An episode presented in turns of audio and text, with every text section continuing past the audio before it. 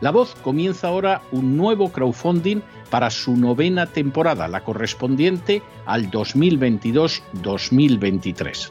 Lo hace además en unos momentos en que la libertad de expresión está más amenazada que nunca en décadas en España, en Hispanoamérica y en el resto del mundo. Una vez más, como en las temporadas anteriores, está en sus manos la conclusión o la continuidad del programa La Voz.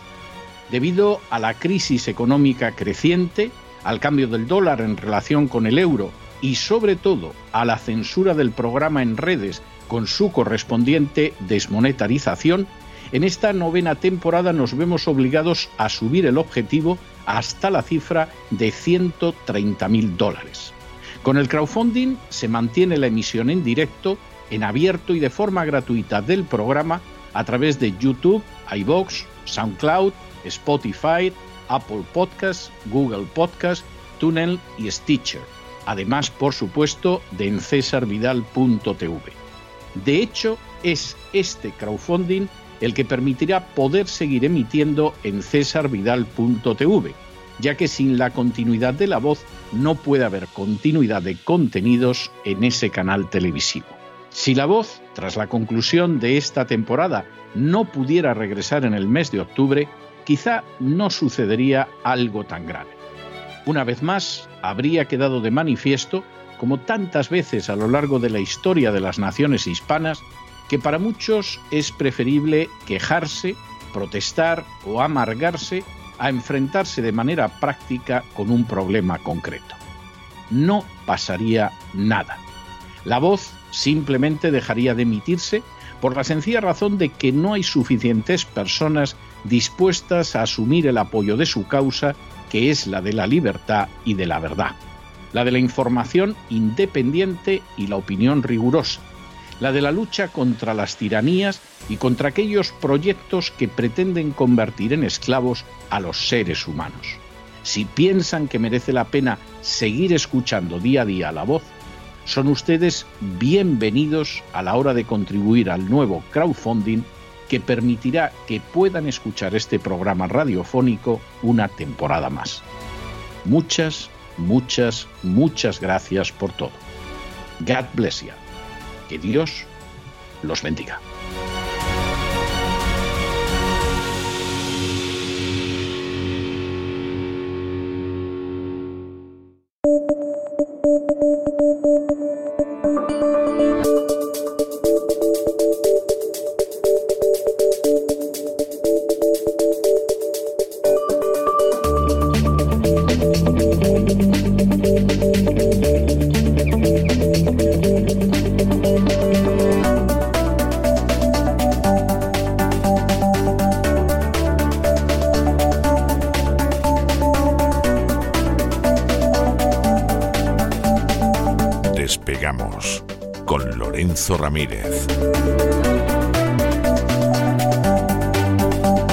Como diría el gran César Vidal, corremos raudos y veloces hacia nuestro avión, atravesamos el umbral, nos tiramos en plancha sobre los asientos, nos abrochamos los cinturones, despegamos y nos elevamos por los aires hasta alcanzar nuestra altura y nuestra velocidad de crucero.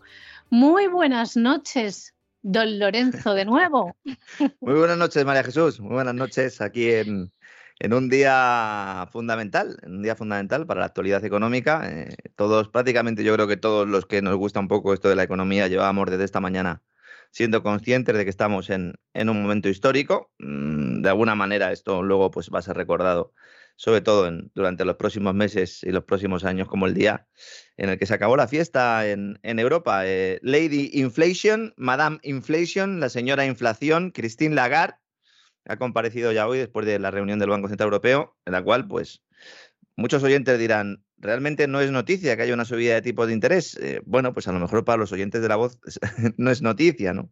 Pero evidentemente para el resto del mundo sí, sobre todo porque Christine Lagarde ha arrancado, con eh, cara de pocos amigos, una reunión que mantiene el Consejo de Gobierno del Banco Central Europeo en esta ocasión en Ámsterdam, porque había ahí un cónclave, un aquelarre monetario, como me gusta a mí llamarlo, y han comparecido allí por Christine Lagarde, Luis de Guindos y otros dos responsables del Banco Central. Y el arranque de la conferencia ha sido espectacular, porque es que ha sido sin paños calientes, lo cual demuestra el, el punto de urgencia que tiene Christine Lagarde para intentar convencer al mercado de que el Banco Central Europeo puede detener la espiral inflacionista, que esa es la gran duda mm, que hay. No solo que quiera, sino que pueda, María Jesús. Ha salido Lagarde después de negar la inflación durante tanto tiempo, después de presentar unas perspectivas de crecimiento de precios de marzo que eran de risa, después de haber criticado a todos los que hemos cuestionado la política monetaria del Banco Central, ha salido y ha dicho, la inflación es el mayor reto que tenemos, se mantendrá por encima de los niveles deseados durante algún tiempo. Esa ha sido la primera frase de su intervención. Subida de tipos en la próxima reunión de julio, en julio 0,25%. Habrá otra subida en el mes de septiembre y así también en sucesivas reuniones. Lo que no iba a pasar nunca ha ocurrido. Eso sí, ahora puede culpar a Vladimir, ¿no? La subida de tipos rusa, ¿no? Yo le recomiendo a, todo el que le guste un poco esto, ¿no? Y al que no, pues se lo vamos a explicar hoy aquí, pero también nos puede seguir en este podcast porque vamos a repasar un poco lo que ha sido el comunicado del Banco Central. Yo siempre digo que los comunicados de los bancos centrales son muy importantes porque están analizados al dedillo y cualquier pequeña pista que nos puedan dar nos sirve para explicar y para anticipar futuros movimientos, que no es porque seamos muy listos, sino porque lo que se llama la, guía monetaria, la monetary eh, eh, guidance, está basada un poco en, esta línea. ¿no?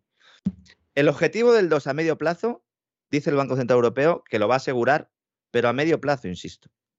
Es decir, olvidémonos de volver a una inflación más o menos normal, ni siquiera en 2024. El Banco Central Europeo dice que en 2024 la inflación va a estar en el 2,1. Tararí que te vi. No se lo creen ni ellos. Pero siempre se suele hacer esto, es decir, tú pones eh, tu previsión para este año, para el siguiente y el de después para que te justifique un argumento. El argumento es, nosotros vamos a subir los tipos de interés en 2022 y en 2023 y vamos, con esto vamos a conseguir que poco a poco la inflación se vaya conteniendo. Pero insisto, no se puede defender al mismo tiempo que la inflación volverá al 2, que es el objetivo, y decir que se va a mantener por encima de los niveles deseados durante algún tiempo. Esa previsión no se la cree nadie. La de marzo, la previsión de inflación de marzo para este, para este año, la que hizo el Banco Central Europeo en su pasada reunión, era que el año iba a cerrar con una inflación del 6,8%. Esto que la gente empiece a darse cuenta, esto es como si te quitan directamente el 6,8% del dinero que tienes y del salario que vas a recibir. Te lo quitan directamente, pérdida de poder adquisitivo. Claro, uno puede decir, bueno, esta cifra está muy lejos, ¿no? De ese 2% de 2024. Ya, pero es que el Banco Central Europeo en mayo dijo que la cifra iba a ser muy inferior. Es decir, cada vez que hay una revisión, la cifra aumenta. ¿Cuál es la causa de todo esto? lo hemos explicado durante mucho tiempo, ¿no? Se ha intentado salir de una crisis creando burbujas de forma sistemática y eso pues ha generado una expansión de crédito, una expansión monetaria que nos ha traído hasta aquí junto con una serie de errores en política económica, fundamentalmente energética, pero no solo.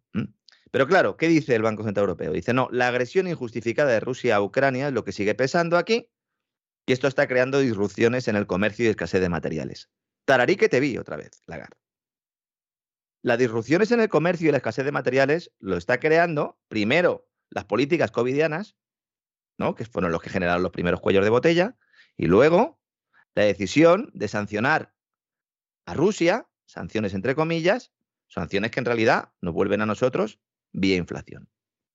Ayer comentamos, ¿te acuerdas, no? Que la India estaba refinando el petróleo ruso y que nos lo estaba vendiendo a nosotros, ¿no? Hay una novedad con respecto a esto. India, dándose cuenta de cómo puede revendernos a nosotros el combustible comprándole el petróleo a Rusia, ha pedido más petróleo a Rusia. Y Rusia sabe lo que le ha dicho, ¿no? Que no, señor. Que no, señor.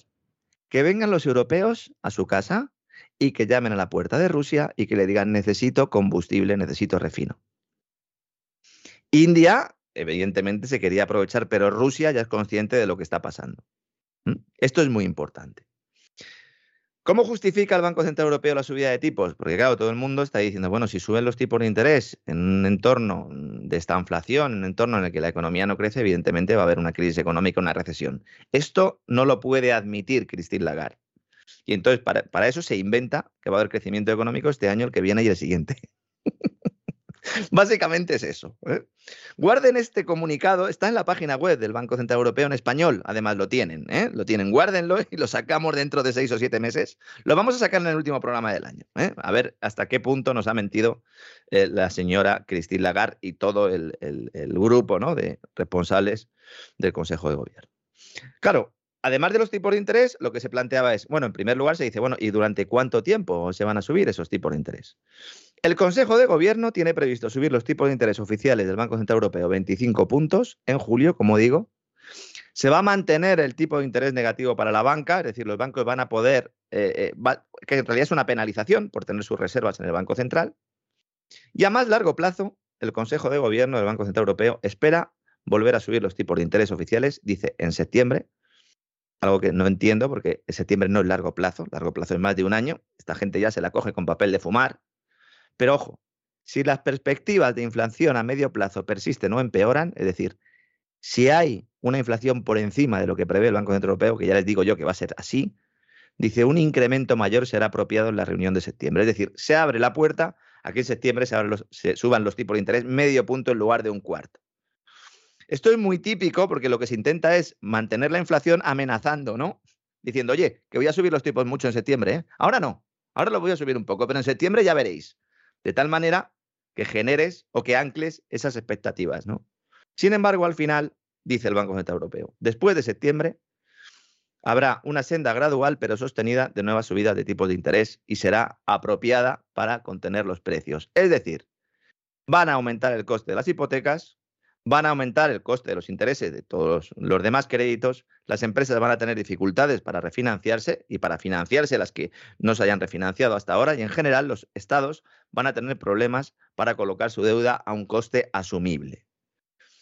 Mucha gente estará diciendo, bueno, pero ¿no decíais vosotros, o no decía Financial Times el lunes, que se contemplaba la posibilidad de seguir rescatando a países que no tuvieran disciplina fiscal? Y aquí viene lo interesante de esto, ¿no?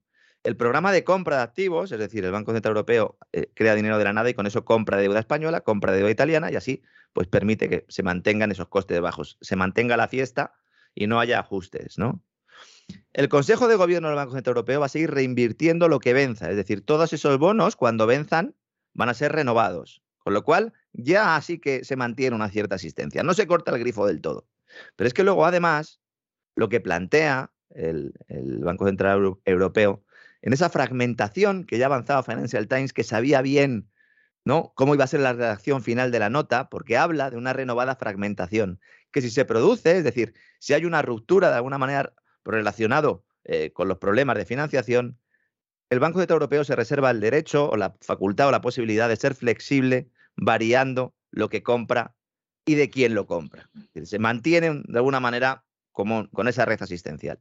Esto se hace porque si hoy Christine Lagarde hubiera anunciado el fin del programa de compras, subida de tipos y ya está, pues seguramente en dos o tres meses tendríamos problemas en España para pagar incluso las pensiones.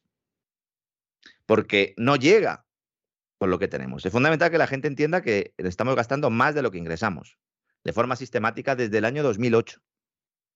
Ni siquiera cuando hemos crecido a unos niveles importantes, ni con el PP, ni con el PSOE, es como, no sé, lo de la cigarra y la hormiga, ¿no? Pues en este caso hemos estado todo el rato tocando la guitarra mientras que otros países pues sí guardaban, ¿no? Lo normal si uno tiene crecimiento económico, ¿no? Es que genere ingresos fiscales y no te gastes más de lo que ingresas, guárdalo para cuando vengan maldadas, ¿no? Hombre, eso tú y yo lo tenemos muy claro, pero parece que los ministros de Hacienda no lo tienen tan claro, ¿verdad, María Jesús? Al final... No les interesa. es un poco lo que se decía en el derecho romano, ¿no? Aquello del, del pater familias, ¿no? Que tiene que ser prudente, ¿no? En la gestión de, de las, de las cuentas y de la, de la, bueno, entonces, porque era el, padre de la familia, ¿no? El que se encargaba de todo eso, ahora, eh, pues evidentemente todo eso ha cambiado, ¿no? Ahora pueden culpar a Putin de un problema que ya existía, que ya teníamos, ¿no? Esto, las implicaciones que puede tener sobre los mercados están por ver, pero de entrada ya lo que has pegado esto es un zarpazo a todas las bolsas, porque es como decirle a un camello, oye, a partir de mañana te voy a vender la droga más cara. Te la voy a seguir vendiendo no te preocupes. Pero te voy a cobrar un poquito más. O te voy a dar un poquito menos por lo mismo que me dabas antes tú. Y entonces a partir de ahí, ¿qué sucede? Pues que se desploma ese suelo o esa red sobre la que están creciendo las bolsas. Las bolsas están intervenidas. Esto es otra cosa que a los analistas financieros, a muchos de ellos les molesta que, lo digamos a algunos. Hay otros que no. José Basagoite, por ejemplo, el que recomiendo seguir, decía hace escasos minutos en sus redes sociales que nos acercamos a la era de impagos y quiebras, aunque él dice que con un sector financiero sano eso es lo que está por determinar.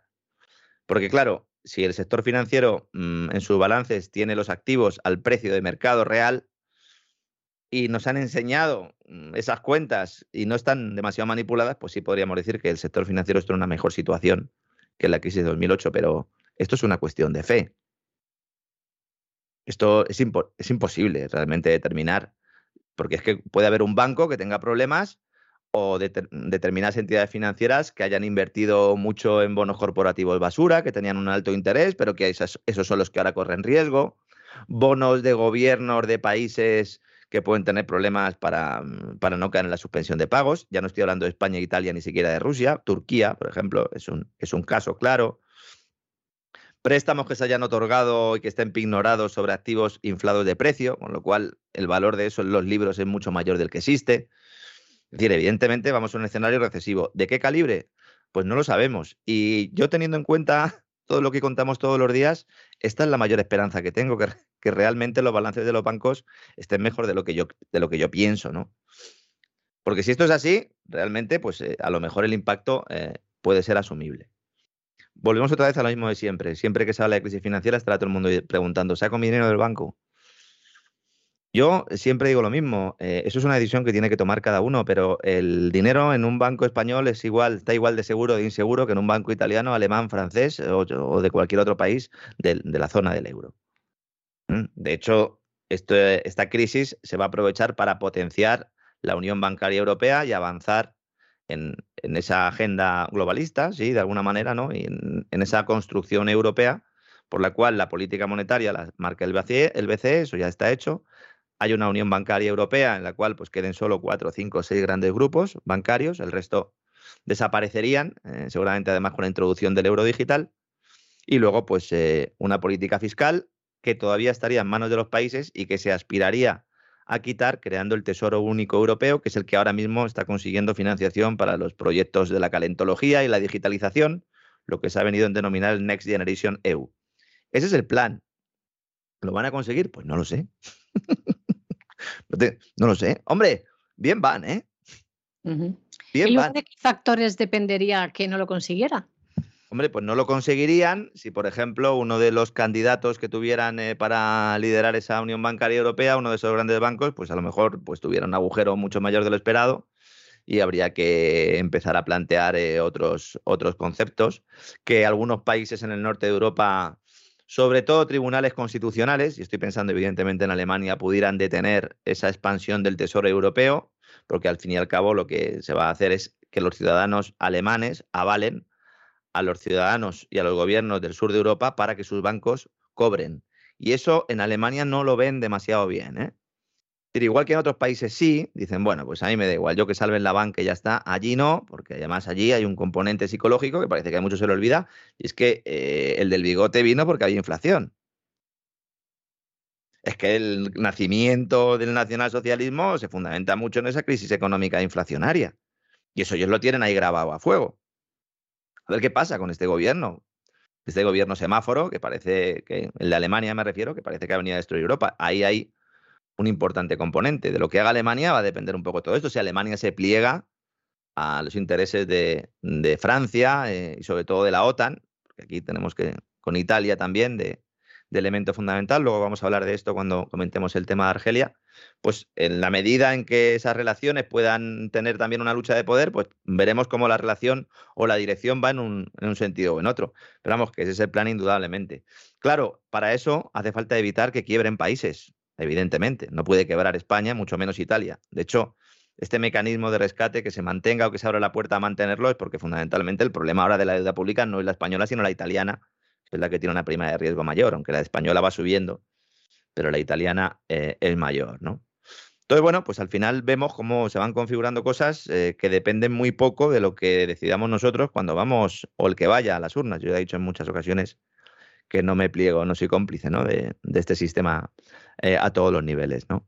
Entonces, bueno, pues ese es un poco el escenario. Entonces, la gente que lo sepa verá el personal como poco a poco, pues la burbuja inmobiliaria eh, se va enfriando. algunos dicen que pinchará, otros que simplemente se irá reduciendo esa presión alcista sobre los precios. No lo sabemos, como digo siempre, ahí sí que no hay bola de cristal. El que quiera pedir un crédito ahora, pues que sepa que dentro de unos meses pues será más caro ya es un poco demasiado tarde para actuar. Es decir, nosotros esto ya lo venimos comentando hace mucho tiempo y estaba más que descontado que hoy pues habría un anuncio de subida de tipo de interés, con lo cual ahora ya lo que hay que pensar es que poco a poco esas condiciones financieras se van a ir endureciendo. Si la economía tuviera unos pilares medianamente sólidos, que suban los tipos de interés un cuarto de punto, uno, dos, incluso hasta el 4, hasta el 5%, no solo sería eh, sostenible, vamos a utilizar la palabra, sino además deseable los tipos de interés no pueden estar en el 0%. Porque eso significa que el dinero de hoy vale lo mismo que el dinero de mañana. Y eso es violar la principal ley económica. Es decir, tú, cuando guardas dinero para el futuro y se lo prestas a otro, estás renunciando a tu consumo actual para prestárselo a otro que se lo va a consumir en ese momento y tú renuncias a tu consumo actual para en el futuro poder tener un consumo mayor. Si no, no vas a renunciar nunca, evidentemente. Entonces, claro, si tú prestas el dinero ya estoy hablando de un particular, yo creo que así se, entiende perfectamente, a un vecino, a un familiar, y dice, oiga, mira, yo te lo presto, yo hoy no, no me voy a comprar este coche, te doy a ti los 20.000 euros, pero claro, si yo dentro de 10 años no solo no he cobrado un interés por esos 20.000 euros, o un interés irrisorio, sino que encima la inflación se me ha comido ese interés y al final con ese dinero no puedo comprar ni una motocicleta, scooter, pues entonces evidentemente, ¿qué hago? Pues a lo mejor me compro yo el coche directamente y que te den morcilla, ¿no? Esa es un poco la idea. Por eso yo siempre digo que el tipo de interés no es tanto el precio del dinero, que es lo que se suele decir siempre, ¿verdad? En, en todos los teletipos y los informativos, ¿no? Se habla siempre el precio del dinero. No está mal para explicarlo, pero en realidad es el precio del tiempo. El precio del dinero en el tiempo, podríamos decir, ¿no? Como el libro de, de Garrison, de Roger Garrison, que eh, a ver si lo encuentro por ahí un día y hablamos en el programa porque es muy interesante, ¿no? Entonces, este es el escenario. Importante, yo, ahora mismo, según estoy hablando contigo, está Lagar compareciendo y la rueda de prensa de hoy es muy, es muy relevante, con lo cual luego me la voy a ver en diferido, tranquilamente, vamos a sacarle algunos mensajes y vamos a analizarlo ya seguramente en el programa, en el programa del lunes, porque mañana tenemos un despegamos un poco más cortito. Pero bueno, yo creo que este es el contexto. Eh, espero haberme explicado. La política monetaria es vital para comprender lo que hay Lean también eh, eh, lo que es el, lo que significa el dinero, ese origen del dinero. Ese Karl Menger, ¿no? fundador de la escuela austríaca, que tiene un librito que yo creo que además se puede conseguir fácilmente y de forma libre por, por Internet sobre el origen del dinero para que vean que el dinero es una institución que se ha creado durante milenios y que ahora han llegado estos brujos o estos aprendices de brujo monetario a inventar el fuego y lo que van a conseguir es que nos, quemamos, los que, nos quememos todos. Hombre, Christine Lagarde no, porque mm, tiene pinta de vivir bien esta mujer. ¿eh? Te lo digo ya, Cristina Lagarde. ¿eh? Es un poco modelo Elena Salgado, ¿no? ¿No te recuerda un poco a, Elena Salgado? Bueno. Un poco el formato ese, ¿no? De van a yoga y tal, ¿no? Esta mujer es rica, ¿eh? Esta mujer es rica, esta tiene un, sueldo de medio millón de euros al año. Está bien, ¿no? Medio millón está bien, ¿no? No está mal. Hombre, son dos, son unos, mm, bueno, eh, unos 2.000 euros al día y parece que es menos, ¿no? Pero esta gente luego no paga nada, ¿eh? Estos luego van por ahí al bar y les invitan a todo. ¿eh? Claro. Por eso luego no saben lo que cuesta un café. ¿Te acuerdas del café de Zapatero? Sí, sí, sí, sí. Esa fue buena. Espectacular, ¿no? Bueno, pues eso con el BCE. Argelia, otra cuestión, ¿no? ¿Qué pasa con Argelia? Eh, la verdad es que esto también se veía venir, ¿eh? se veía venir desde que Sánchez eh, decidió, eh, pues no sé, en un movimiento que podría haber hecho el Ministerio de Exteriores, ¿verdad? Porque podría haber decidido el Ministerio de Exteriores haber hecho algún tipo de comunicado, ¿no? Al, gobierno marroquí diciéndole que cambiaba la postura española en el Sáhara Occidental, lo filtrado a algún medio de comunicación para que saliera allí y luego aquí hacer un poco el paripé. Pero como Sánchez es como es, dice, no, no, yo mando una carta a Mohamed. Y la carta, claro, faltó tiempo para que saliera publicada. ¿no? Sí. Y en la carta de Mohamed se ve como Sánchez mm, escribe a Mohamed en ropa interior. ¿eh? En ropa interior. Supone un cambio brutal, lo hemos explicado aquí, ¿no? Don César lo ha explicado en varios editoriales, hicimos un programa sobre el Sáhara, hicimos un programa también especial sobre Marruecos. Evidentemente, nuestro aliado natural, lo siento mucho también, hay gente que no lo entiende, es, Argelia. Muchas personas dicen, es que Argelia no es de fiar, y, en Marruecos sí es de fiar. Marruecos, ¿qué tiene? ¿Qué puede ofrecer a España, además de líos y follones? Nada, y Argelia, ¿qué podía ofrecer? Pues fundamentalmente el gas. Vamos a explicar un poco la importancia de Argelia que tampoco es tan elevada, si quitamos el tema de la energía, y que explica un poco esto. Para empezar, y para que la gente comprenda todo y, que no haya lugar a error. La decisión de cambiar con la postura española con el Sáhara Occidental y entregársela a Marruecos y bajarse los pantalones no es del gobierno de España. Gente que no lo entiende y dice, ¿cómo puede ser? Que Sánchez, no, es una orden. Es una orden del Departamento de Estado de Estados Unidos que se le da a España el pasado octubre, cuando Victoria Nolan hace el viaje que hemos contado hoy en el boletín y del que he hablado ya mil veces, y que apareció publicado en el diario La Información. Ese mismo, ese mismo encuentro al que yo hago referencia en numerosas ocasiones y que se puede buscar incluso el soporte documental, ¿no? Entonces, BlackRock Después de que va Sánchez a Argelia, después de se monta la crisis diplomática, bueno, primero no, sucedió aquello del Polisario, ¿te acuerdas, no? Cuando trajimos al tipo del Polisario, los argelinos decían una cosa, los marroquíes decían otra. Hubo ahí una crisis, una mini crisis diplomática, podríamos decir, ¿no? En aquellos tiempos. Y posteriormente a eso se produce la cartita de, Pedro, ¿no? Después de la cartita, evidentemente, Argelia se enfada, lo primero que hace es llamar a Naturgy, que es con la que gestiona el gasoducto que trae el gas de Medgaz, y le dice, oye, mira, te voy a subir los precios, porque además lo estábamos negociando, pero te los voy a subir a ti más. A ti te los voy a subir más, ¿no? Naturgy y BlackRock gestionan el gasoducto de Medgaz y luego ese gas que viene aquí se le vende a muchas compañías, entre otras a Naturgy, pero a todas las demás, ¿no? BlackRock en aquel momento eh, dice, bueno, vamos a ver qué pasa con la visita de Pedro Sánchez a Argelia. Va Pedro Sánchez a Argelia y al día siguiente BlackRock entierra su proyecto para ampliar la capacidad del gasoducto que unía Argelia con España o que une el gasoducto de Medgaz. Es decir, los de BlackRock ya lo sabían. Yo esto lo investigué, lo contamos aquí, publiqué un artículo en el diario Mercados y a mí me decían mis fuentes, me decían, eh, hay que atribuírselo todo a la visita del Sánchez a Argelia. Es decir, no solo ha venido, sino que se ha puesto en plan chulo y tal. Esto yo no lo sabía, evidentemente, ¿no? Entonces no lo he puesto en ninguna información ni he hecho referencia a ello hasta el día de hoy. Hasta que llega la mañana de ayer, como bien sabes, suelta su charlita a Pedro Sánchez y por la tarde, pues Argelia dice que rompe el acuerdo de amistad. El acuerdo de amistad este, hoy recomiendo que el que quiera saber un poco de qué va esto, hoy vaya al diario El País, porque cuando se producen este tipo de eventos, los medios y los grandes diarios globalistas nos dan muchas, muchas piezas para hacer el puzzle. Este tratado de amistad, cooperación y buena vecindad queda en suspenso.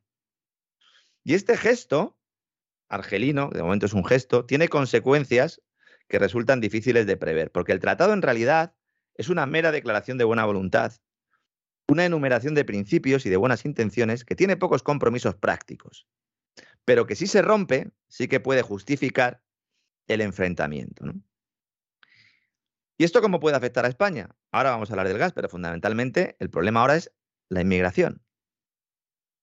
En estos momentos, el Ministerio del Interior trabaja con un escenario, el del aumento de la inmigración ilegal que llega a través de las denominadas rutas argelinas. Estas son las que conectan la costa del, del país, magrebí, con Almería, con Murcia con Alicante y Baleares. Bueno, de hecho es que Baleares ya están llegando, ¿no? Argelia había conseguido consolidar una ruta estable de inmigración con Baleares y el pasado verano ya fueron detectadas embarcaciones llegando a islas pateras que hasta ese momento pues no eran muy habituales, pero que se dispararon, ¿no? Ahora nos espera un veranito mucho más intenso en esta materia. Además, Argelia va a empezar a reclamar aguas territoriales que no son suyas. Es decir, va a haber un enfrentamiento en el cual Pedro Sánchez, si no varía su posición, va a entregar la cuchara. Va a entregar la cuchara porque él no está pensando ni en España, ni en Marruecos, ni en... Él está pensando en él. Como siempre. Sí, en su futuro. Y sobre todo que su megalomanía le hace pensar que es un tío importante en toda esta película. Eso también hay que tenerlo en cuenta. ¿eh? Sí, sí. a veces no, no nos fijamos en la psicología de los personajes, ¿no? Ya se veía venir que había un problema porque el gas ha ido poco a poco reduciéndose el que venía por Medgaz cuando nos dijeron, cuando se cerró el gasoducto del Magreb, el de Marruecos, que también trae gas de Argelia, porque Marruecos no tiene gas, cogía el gas de Argelia, lo traía en el tubo del Magreb a España, pagaba un canon, Marruecos cogía una parte de ese gas, el resto llegaba a España, Argelia le corta el gasoducto, le corta en, origen a Marruecos, y entonces nos dicen que por Medgaz, por el gasoducto de Almería, va a venir buena parte del gas que no venga por el otro tubo, que es verdad que no puede compensarlo completamente, pero que va a ir a full, que va a ir a full y que lo van a ampliar y que tal. BlackRock dice, tararí que te vi, ponen otro compresor para hacer un poco el paripé y ahora mismo está llegando posiblemente un 30% menos de gas por ese tubo que hace un año. Y nos decían, no, vamos a aumentar. No, no, ahora viene menos. ¿Porque Argelia no nos está vendiendo o porque nosotros no estamos comprando? Yo todavía no he conseguido determinar esa incógnita. Y te aseguro que hablo tanto con unos como con otros. Aquí, el operador del sistema gasista me dice que las empresas siguen recibiendo el gas que han solicitado, lo cual es aún peor porque esto implicaría que las empresas sabían que Argelia iba a dejar de ser uno de, de, nuestros clientes principales, al menos el principal, porque ahora el primer suministrador de gas a España no es Argelia, sino Estados Unidos. Y no solo el gas, sino el petróleo. ¿Mm? Ayer, por la mañana, ya las aduanas de Argelia empezaron a decir que ellos no cerraban operaciones, transacciones con España. Cuidado porque hay algunos sectores también, el del vacuno, por ejemplo, que es uno de los, de los sectores ¿no? que, también está afectado. Exportaciones agroalimentarias son importantes aquí. Estamos hablando también de hierro, de acero. Estamos hablando también de aparatos mecánicos, que pueden ser los principales damnificados, además del gas. Sale el gobierno español y dice, no hay ningún riesgo de que Argelia rompa los contratos. Sale el ministro de Exteriores español y dice, garantizamos que va a seguir llegando el gas. Pero vamos a ver, vamos a ver, Álvaro. Álvarez es el ministro de Exteriores español. Es que el gas, el gas es tuyo. A ver, ¿de quién es el gas? El gas lo tiene Argelia, ¿no? Bueno, pues llegará si ellos quieren que llegue. Vamos, digo yo, ¿no? ¿Cómo va a garantizar el gobierno español que va a venir el gas? Es que no puede garantizarlo, y es que de verdad. El gobierno español lo puede todo, lo puede todo. ¿No lo sabes que es omnipresente, omnipotente Pedro Sánchez? ¿Tú no te das cuenta de que los políticos europeos hablan del gas como si tuviéramos? Como si tuviéramos gas. No, vamos a poner un tope al gas. Ahora vamos a hablar de eso en España. Dice, ah, muy bien. ¿Y esto cómo lo hacemos? Ah, pues compramos gas en el mercado y luego le, intervenimos el precio para que eh, pues la factura eléctrica eh, no suba tanto. Dice, bueno, ya, pero ¿y la diferencia entre el precio de mercado y el precio intervenido? Dice, bueno, eso ya, ya veremos, eso ya lo analizaremos. Siempre hay un precio. Si no tenemos el gas, no podemos hacer nada con el gas. Nos podemos limitar a comprarlo y hacer el paripé, que es lo que estamos haciendo, ¿no? Después de salir Montero y Álvarez a decir que no pasa nada, que no pasa nada, que tranquilos, que esto, bueno, que se han enfadado un poco los argelinos y ya está. La patronal bancaria de Argelia anuncia la congelación de las domiciliaciones bancarias para operaciones de comercio exterior de productos desde y hacia España a partir de este jueves 9 de junio. Maravilloso. ¿Cómo se van a pagar las transacciones comerciales si los bancos dicen que no operan? Es que esa es la cuestión, señores. Esa es la cuestión. Lo sabía ya España y se ha estado preparando, ya está preparando al sistema gasista y por eso algunos que hemos estado investigando esto nos estaban dando largas cambiadas cuando preguntábamos por lo que estaba pasando. Bueno, yo estoy convencido de eso. Estoy convencido porque es que son muchos meses, María Jesús, investigando esto. Encima, otra cosa a lo mejor no, pero esto, esto me lo sé, ¿no? Esto me lo sé. ¿Qué pasa? Pues que a partir de ahora, lo que está haciendo España, mira, es que tengo el dato ahora mismo de lo que está entrando ahora mismo por los gasoductos españoles. Lo tengo aquí delante de la pantalla. Pueden mirarlo en Enagas, en la página web de Enagas. Sé que la gente luego pregunta. Dice, bueno, ¿eso dónde lo miras? Dice, bueno, pues entra uno en la web de Enagas y ahí la gestión técnica del sistema pues tiene la, operación diaria, ¿no? Ahora mismo, España, por el gasoducto de Almería, están llegando menos gas del que llegaba el mismo mes del año pasado, pero un poquito más de lo que llegaba ayer, para que la gente se dé cuenta. Es decir, Argelia no corta el gas, Argelia sigue mandando el gas, pero lo que está llegando es mucho menos que antes, porque las operadoras están demandando menos gas de Argelia. Y la única explicación que tiene esto es que sea política, porque resulta que el gas de Argelia es más barato que el que compramos a Estados Unidos.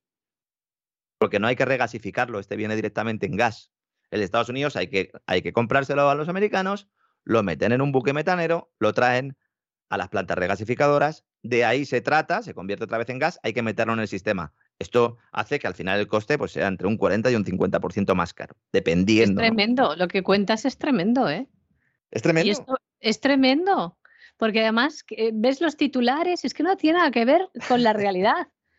sí, es, tremendo. Y si ya te digo que encima le estamos ahora mismo la mitad del gas que viene de Argelia, se lo estamos dando a los franceses. Fenómeno, a la venga, esto es como una tómbola. Vamos a, comprar todo más caro, sin necesidad, y luego lo regalamos. Perfecto. Fíjate, fíjate que estoy dando el dato de hoy, de estos momentos. Sí, sí, ¿eh? ahora mismo, esto en vivo y en directo. ahora mismo, ahora mismo, en vivo y en directo, ¿no? Están entrando unos 257,9, eh, están entrando ahora mismo de, de Argelia. Gigavatios hora al día, es la medida y están saliendo unos 126,8. Más o menos la mitad, más o menos la mitad. ¿no? La buena noticia es que en Agas, al final es el encargado de esto, aunque se pongan de perfil muchas veces, está llenando los tanques y estamos ahora mismo en un nivel de almacenamiento del 80%, lo cual es una buena noticia porque eh, se han puesto las pilas en los últimos meses. Porque es que ahora en España, evidentemente, eh, no hace falta tanto gas, hace mucho calor, evidentemente, entonces hacemos un gasto eléctrico, que sí, que necesita gas, pero no solo, pero claro, el tema de la calefacción, el gas natural, ya la demanda no es la misma, y como la demanda no es la misma, se pueden permitir ¿no? ese lujo. ¿Qué va a pasar el próximo invierno cuando la demanda sea superior a la oferta y Argelia que ese es el siguiente paso, eleve los precios a España, eso es lo que va a hacer Argelia, ya lo ha dicho, lo ha prometido, lo va a hacer y todo esto forma parte ¿no? de esta negociación, pues vamos a pagar el gas más caro. ¿Y qué es lo que dice el gobierno? Dice, bueno, no se preocupen ustedes, que sí, que le vamos a comprar el gas a, los, a los americanos y vamos a pagar un montón de pasta, que sí, que los de Argelia también, pero no se preocupen ustedes porque en sus casas no les va a afectar. Porque nosotros les garantizamos que la factura eléctrica va a ir bajando poco a poco porque vamos a poner un tope al precio del gas para que veas hasta qué punto. Es, esto, eh, pues no sé, mm, ya no es que sea una locura, es que directamente es un engañabobos. ¿Alguien va a pagar esto? Yo me he leído. Nosotros, queridos niños, como dice César. Exactamente. Exactamente. Yo me he leído varias veces el comunicado este de la Comisión Europea. Digo, bueno, pero vamos a ver, ¿quién paga entonces? ¿Quién paga la diferencia entre el tope que me pones tú? Porque lo que se va a hacer básicamente, también lo explico de forma rápida, dicen, no, como el gas eh, está muy caro cuando entra en, el proceso de mix para, calcular el precio de la electricidad, el precio que entra en las, en las eh, bueno, pues el gas ese que entra luego en la central de ciclo combinado para quemar, pues lo que hacen las compañías en una subasta que es al revés, es una subasta marginalista, de tal manera que cada uno va poniendo la energía que tiene y la más cara es la que determina el resto del sistema. Como durante un tiempo el gas ha sido la, la más cara, aunque se utilice el agua al final para medio trucar el sistema, pero fundamentalmente el mayor peso ahora lo tiene el gas, pues dicen, bueno, pues entonces le ponemos un límite al precio del gas y de esa manera, pues primero, rebajamos la inflación de forma artificial, porque claro, el, coste oculto sigue ahí, le bajamos la factura eléctrica a los hogares y luego ya veremos qué hacemos, ¿no? Cuando se planteó esto, yo llamé al Ministerio de Energía, Teresa Rivera, que la verdad es que me aguantan mucho, ¿no? Con la caña que les doy, y ellos me decían, mira, yo solo te puedo decir que no va a haber déficit de tarifa, es decir, que no va a pasar como con Aznar, que esa diferencia entre el precio del mercado y el precio real se va haciendo un paquetito, se va guardando y luego se emite deuda por valor de 30, de 40, de 50 mil millones de euros. Eso no lo van a hacer. ¿Y esto qué implica? Esto implica que va la factura. ¿De quién? No lo sabemos. No sabemos si lo van a pagar los clientes del regulado. El gobierno dice que no, pero insisto, yo me he leído los documentos y a mí no me queda claro. Bueno, ni a mí ni a los expertos con los que he consultado. No es que yo sepa de todo. Las empresas, las empresas yo creo que sí que van a pagar una buena parte, con lo cual mm, ya me dirás tú, hacemos un pan con unas tortas y se verían beneficiados parcialmente eh, pues algunos consumidores de la tarifa regulada, que precisamente la tarifa regulada ha vivido una auténtica huida de clientes, porque claro, el gobierno como lo que hacía era meter cada vez más cargos en, el precio regulado, muchos se han ido. Y ahora dicen, bueno, y ahora vas a bajar el regulado, ahora que quedan ahí cuatro gatos, ¿no? Y luego hay costes ocultos, que no aparecen en el artículo, por ejemplo, del diario El País. Nosotros le tenemos que dar 500 millones a Portugal, ¿eh? Con esta medida. Los consumidores españoles tenemos que financiar una parte de la subvención del gas que se utilizará en las centrales portuguesas. ¿A que eso no ha salido en ningún sitio? Es que es de risa, Lorenzo, de verdad que estás hablando en serio, porque a veces, a veces dices, esto es un chiste, como suele esto decir, es que parece de risa. Parece de risa, parece de risa, hombre, parece de risa, sobre todo si al que nos escuche fuera de España, el que esté en España estará diciendo, esto es la soga verde, ¿no? Esa con la que nos iban a arcar, pues sí, ¿no? Claro. Unos 500 millones de euros. Yo esto solo le he visto contar a Concha Raso, en el especial de energía del economista, le felicito porque es un, es un artículo muy bueno, ¿no? Pero es que además vamos a subvencionar parte de la electricidad a los franceses. Porque claro, por un lado, en el gobierno dicen que los franceses podrían comprar electricidad producida en España o Portugal, que no van a estar sujetas al mercado español. Esto es algo que le preocupaba mucho a Bruselas, porque decía que podía haber problemas, ¿no? De, oiga, pues si tiene usted un precio en otro, esto es como el, el que se va a otra comunidad autónoma, a otra gasolinera, ¿no? Para echar gasolina o el que se pasaba a Andorra a comprar tabaco y estas cosas, ¿no? Dice, bueno, es que la demanda se hace desde Francia y entonces, bueno, pues pueden tener ahí. Pues ojo, porque los costes de congestión famosos van a ser también muy relevantes en esta financiación, con lo cual es muy posible que subvencionemos parte de la electricidad a los franceses, los franceses que tienen sus centrales nucleares, pero que, insisto, nos están comprando a nosotros gas porque el de Argelia es bueno, bonito y barato. Es que es bueno, bonito y barato, de verdad. Es que ese gas es bueno. el gas natural licuado tiene problemas, ¿eh? Claro. Es que, claro, bueno, medioambientales no te digo nada, porque lo de los buques metaneros, cruzándose el océano con el cargamento, tiene unas máquinas ahí que se cargan de limpiar la historia, que bueno, dejan eso.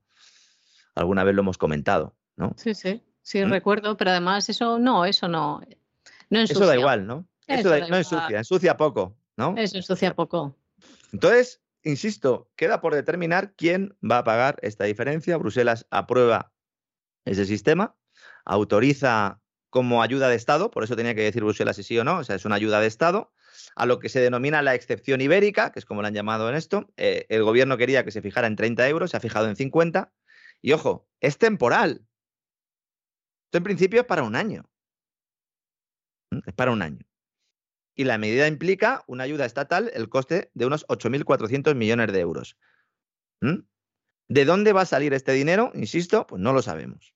Pero seguro, por lo menos el gobierno dice hoy, a día de hoy, que es seguro que no se va a emitir deuda pública, porque una acción sería esa. Pues mira, hago los, los bonos eléctricos, ¿no?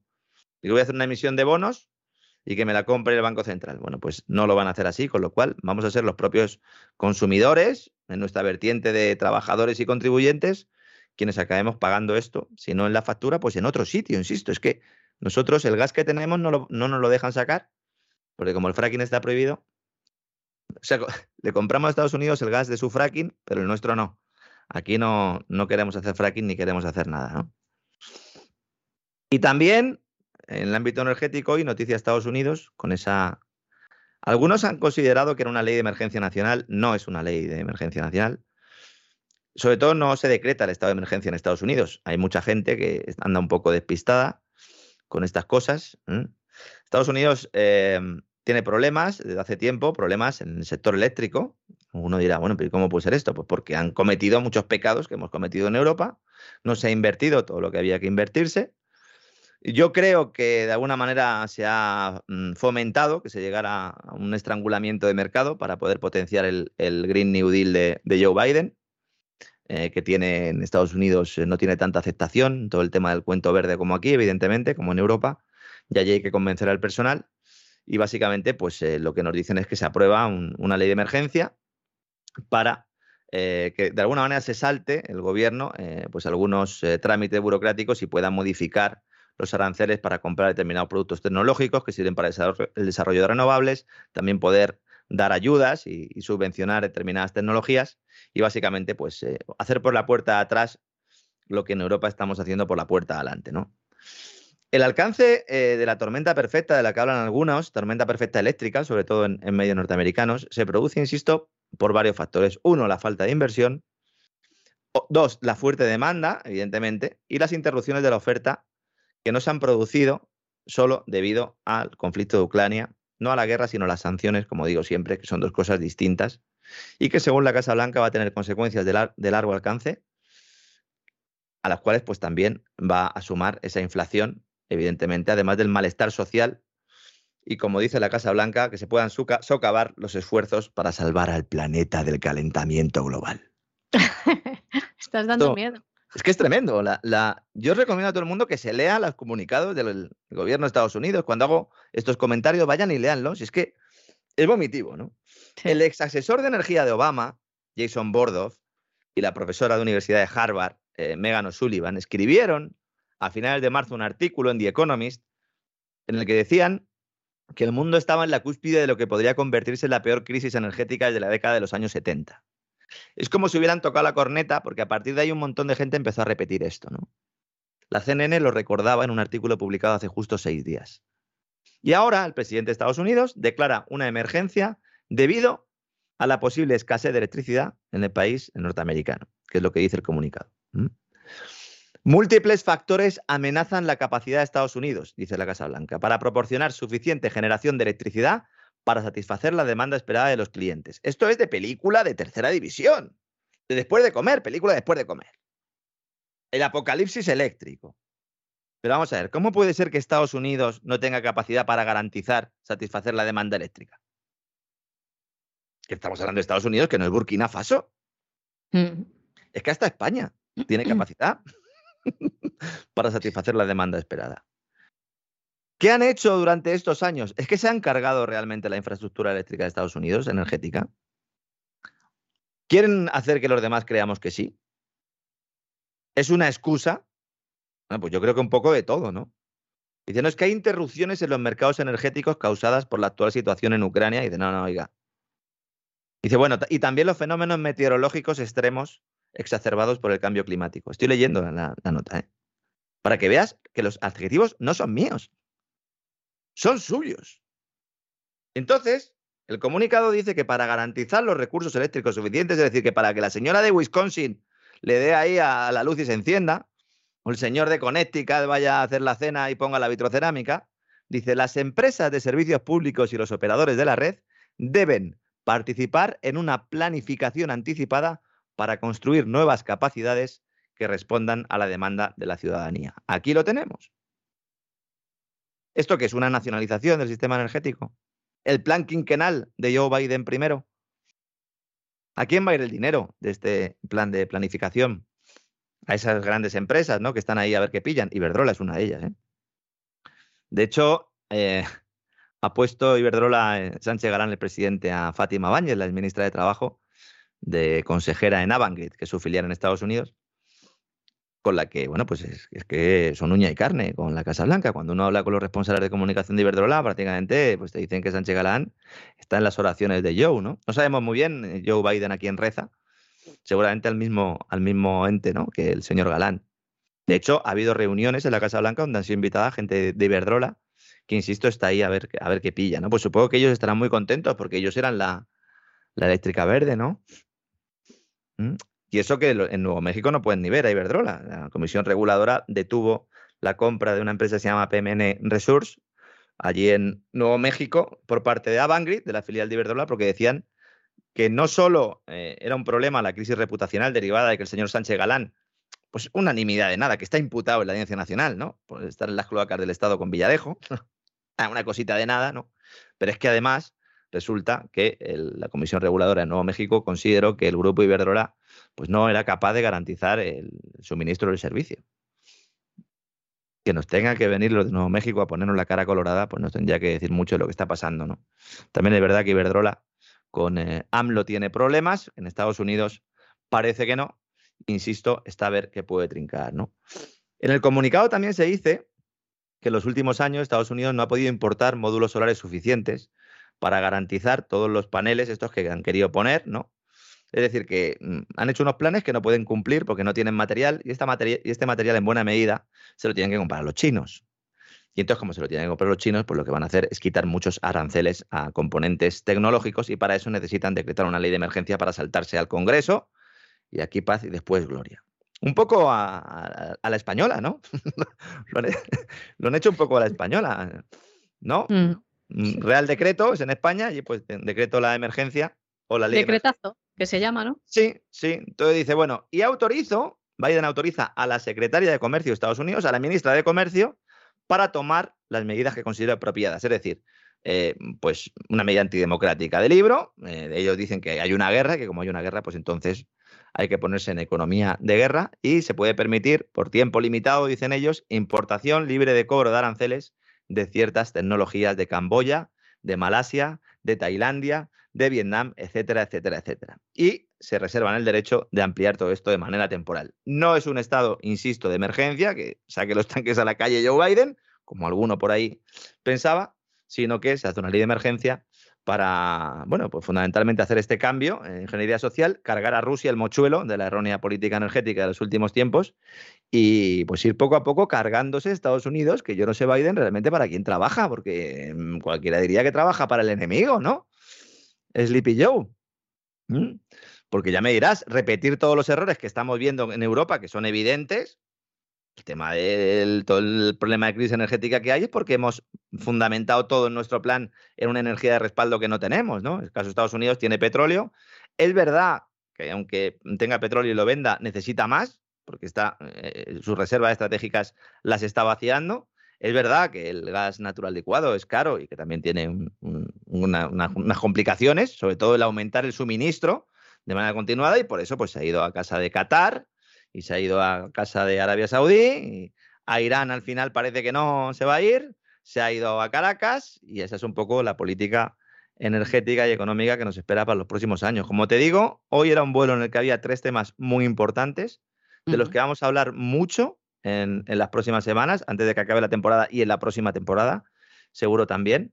A Sánchez eh, pues se le ha vendido que va a tener un papel importante en esa reconfiguración, en ese reset del, Mediterráneo. Se lo ha creído. Yo creo que, eh, ahí tiene puestas eh, varias aspiraciones. No olvidemos que la cumbre de la OTAN se celebra en Madrid dentro de 10 días, con lo cual hay que verlo todo desde ese, desde ese punto de vista. Y él quiere, pues, de alguna manera que sea un, refuerzo a su imagen. Eh, va a estar la cumbre de la OTAN y él va a estar ahí de anfitrión y va a ser para él vital y hará lo que haga falta y lo de Argelia, pues ahora mismo la verdad es que seguramente se la traiga bastante al pairo al presidente del gobierno. ¿eh? Es duro de decir, pero es duro, ¿eh? Pero seguramente, seguramente esto sea así. Los que se tienen luego que bregar son Teresa Rivera y compañía. A Teresa Rivera no la pueden ni ver en Argelia. Hizo el viaje también en octubre y la despacharon rápidamente. No es muy inteligente tampoco mandar a una mujer a negociar a Argelia, eh, no porque sea incapaz, sino porque los argelinos ya sabes que con las mujeres mal. Los marroquíes también, Claro, es que es lo que tiene, ¿no? Es lo que tiene, porque si unos, unos son democracias y las otras no, ¿no? Unos tienen ley islámica, otros no, eh, otros son muy malos porque son rusos, y los cataríes, los cataríes son muy buenos. Lo que he tenido que leer en estas últimas semanas, ¿no? Qatar, el camino hacia la democracia. Es, es de risa, sí. Y se celebra Mundial de Fútbol también, dentro de poco, en Qatar. Vamos a ver ahí también muchas cositas.